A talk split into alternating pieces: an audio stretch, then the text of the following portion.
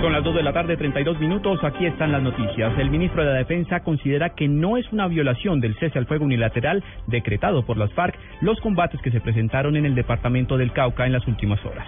María Camila. Buenas tardes. El ministro de Defensa Juan Carlos Pinzón aseguró que no se considera como una violación de la tregua por parte de las FARC el ataque a tropas del ejército en Caloto, Cauca, que resultó en fuertes combates que provocaron pánico en la población civil, ya que cerca de 180 personas tuvieron que refugiarse en una escuela rural. El alto funcionario reiteró que el deber de las Fuerzas Armadas es proteger a la población civil y que en este caso las tropas actuaron con decisión. Había presencia de un grupo armado cerca de un lugar escolar, cerca de la población civil las Fuerzas Armadas no tienen más alternativa que ir a hacer presencia y proteger a la población. Allí fueron atacados con fuego, el fuego por supuesto fue respondido y la prueba está que ahí ya salió ante los medios la cantidad de fusiles, ametralladoras y material que le fue incautado a estos angelitos. Según el ministro Pinzón, las FARC hasta el momento han cumplido la tregua unilateral. María Camila Díaz, Blue Radio. El presidente del Congreso asegura que en este momento no sería conveniente que cabecillas de las FARC sean escuchados en el legislativo. Simón Salazar.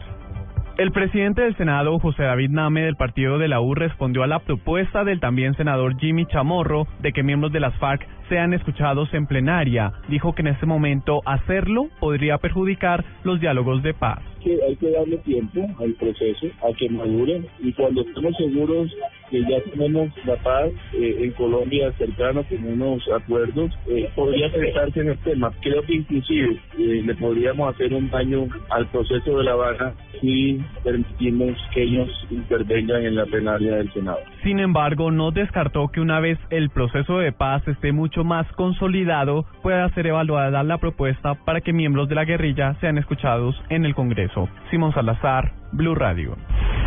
La alcaldesa de Barranquilla repudió el brutal asesinato a manos de su madre de tres niños en el municipio de Palmar de Varela, en el departamento del Atlántico. Nos informa Rodolfo Rodríguez.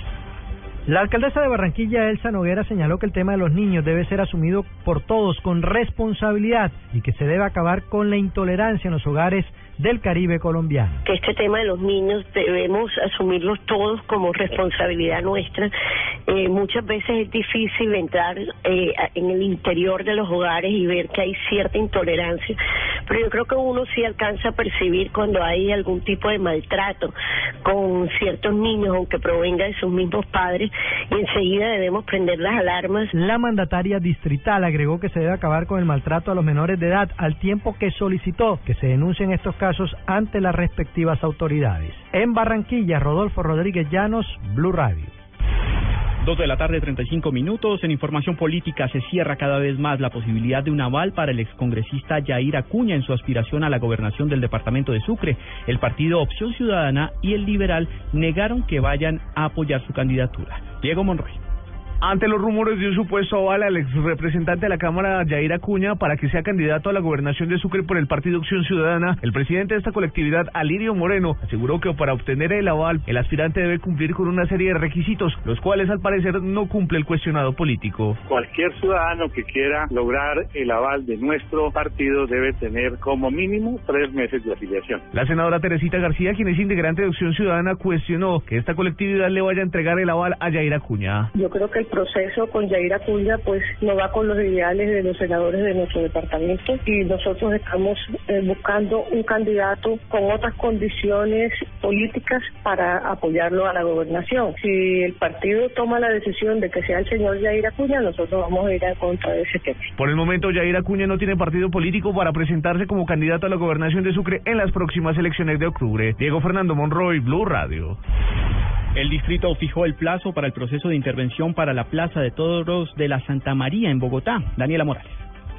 La secretaria general de la alcaldía, Marta Lucía Zamora, aseguró que el próximo 24 de febrero se cerrará el proceso de licitación en Bogotá para la intervención de la Plaza de Toros La Santa María. Aseguró que solo se espera la respuesta también de la Corte Constitucional para poder establecer cuándo se iniciaría esta intervención. Esta, como lo he dicho, está programada la adjudicación, la audiencia de adjudicación para el 9 de marzo. Eh, ese día, pues muy seguramente se llevará a cabo la adjudicación. Eh, se cierra la licitación el 24 de febrero, desde la semana entrante, ya se cierra. Y estamos a la espera de la, de la auto de aclaración del tiempo que para que la Corte Constitucional considere ese tiempo que se requiere para la intervención de la Plaza de Toros. La secretaria además aseguró que el próximo lunes los grupos ambientalistas y antitaurinos presentarán la propuesta de una consulta popular para establecer si se aprueba o no por medio del voto las corridas de toros en Bogotá. Daniela Morales, Blue Radio.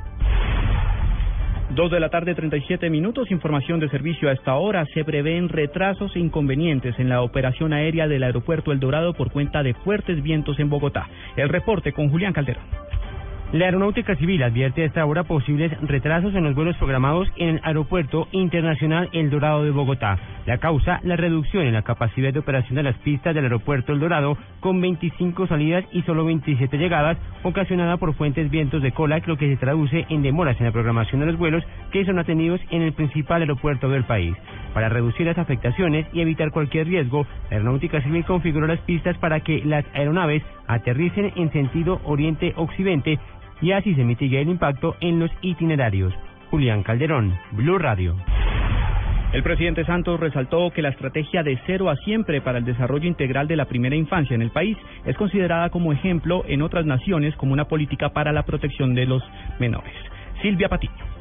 Desde el Centro Educativo del Guadual en Villarrica, en el departamento del Cauca, donde se celebraron los cuatro años del programa de Cero Siempre del Gobierno Nacional, el presidente Juan Manuel Santos dijo que un millón de niños ya están preparados para llegar al colegio bien formados y nutridos. Dijo que la meta del gobierno para los próximos cuatro años será tener otro millón de niños con acceso a un cuidado integral para ir a estudiar. Nuestra propuesta es que otro millón de niños en los próximos cuatro años puedan tener el cuidado que están teniendo estos niños aquí en Villarrica de eso se trata este programa de Cero a Siempre. Que todos los niños de Colombia, todos, tengan un cuidado mínimo, un cuidado integral para que puedan ser el día de mañana mejores ciudadanos.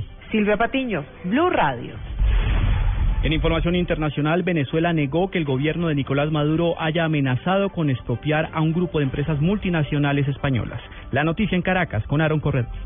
El vicecanciller para Europa, Calixto Ortega, negó que el gobierno venezolano haya amenazado a empresas españolas en el país después de una reunión que sostuvo el vicepresidente Jorge Arriaza con los representantes de Telefónica, Sara Repsol, BBVA, Mafre e Iberia. Según el diplomático venezolano, el objetivo del encuentro fue informar a las empresas españolas de la feroz campaña comunicacional, según palabras del vicecanciller de algunos medios españoles, particularmente del diario ABC y El País, para tratar de deteriorar la imagen de Venezuela. El vicecanciller negó que se haya amenazado a esas empresas y se anunciara su posible expropiación. Dijo Calisto Ortega que fue una reunión total y absolutamente cordial y según datos de la vicecancillería, entre el 1 de enero y el 14 de febrero se han publicado 900 cuartillas en algunos periódicos españoles contra Venezuela a partir de la crisis económica y política que vive el país petrolero. En Caracas, un Corredor, Blue Radio.